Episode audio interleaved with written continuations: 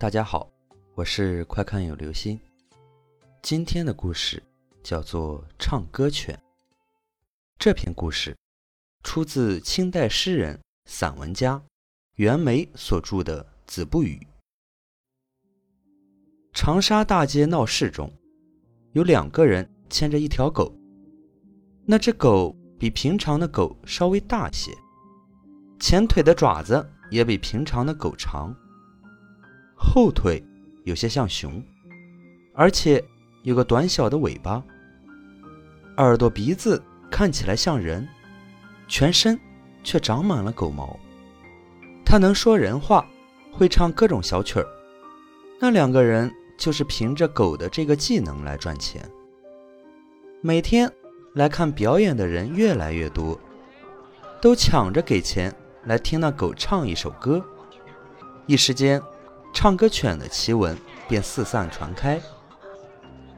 恰巧，一位姓金的县令路过此地，听说了这件事情，就命令衙役把两人一犬带回府中，说是县令的母亲要观看。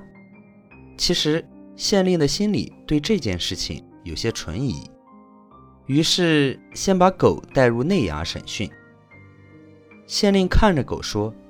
你是人呢，还是狗呢？狗回答说：“我自己也不知道自己是人还是狗。”县令道：“你为什么和他们两个人在一起呢？”狗自己也说不清楚。县令又问那两个人平常干些什么。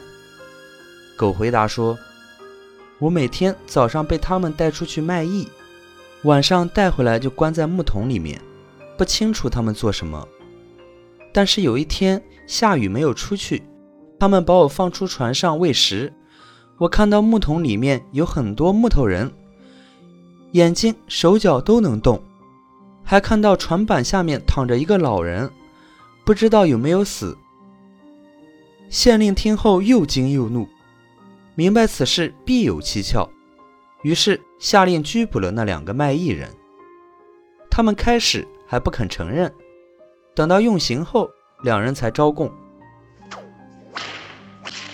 这狗是用三岁小孩做成，先用药使其身上的皮溃烂，然后等它脱皮，然后用狗的毛烧灰，用药敷上，服药去疮，就会长出狗毛和尾巴。这种方法极难成功，十个中才难得一个。若是成功一次，那就是获利终生，不知道死多少个孩子才成功做成一只狗。县令听到十分震惊，又问：“那些木头人做什么用处？”卖艺人说：“拐来的孩子，让他们自己选择木头人的形状，再按照木人的形状把他们打残，然后就出去乞讨。”县令听罢，立刻带人去船上搜查，果然。看到一张老人皮从背部裂开，里面填着干草。县令内心的惊怒已经难以形容，指着老人皮问：“这又是怎么回事？”卖艺人说：“这是上九十岁的老人的皮，很难得到的。用这张皮烘干磨粉，弹到人身上，就是绝佳的迷魂药。找了近十年，最近才找到。”但是因为这张人皮受潮还没有做成，就败露了。这是天意，命运不济啊！只求速死。县令把他们押解到闹市，公布了他们的罪状，然后处死了。后来唱歌犬也饿死了。好了，这就是今天的故事。唱歌犬，其实。这则古代的小故事，让我想起了之前听到过的一个传闻：一对新婚夫妇去泰国旅游，两人逛进了一间服装店后，妻子去试衣间里试衣服，丈夫在外面等着。可是过了很久，妻子都没有出来，丈夫不放心的去试衣间里面去找，但试衣间里面根本没有妻子的踪影。店员们也统一口径称，只看到他一个人进店，并没有看到他的妻子。丈夫立刻报警，但根本找不到妻子的下落。签证马上就要到期，绝望的丈夫只好独自回国。一年以后，他再次来到泰国，为了散心，他去看了一场骑行秀。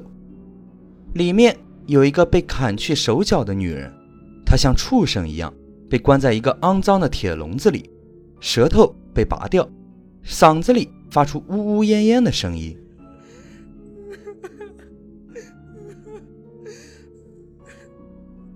当男人看到这个女人的脸时，瞬间发出惊恐的尖叫。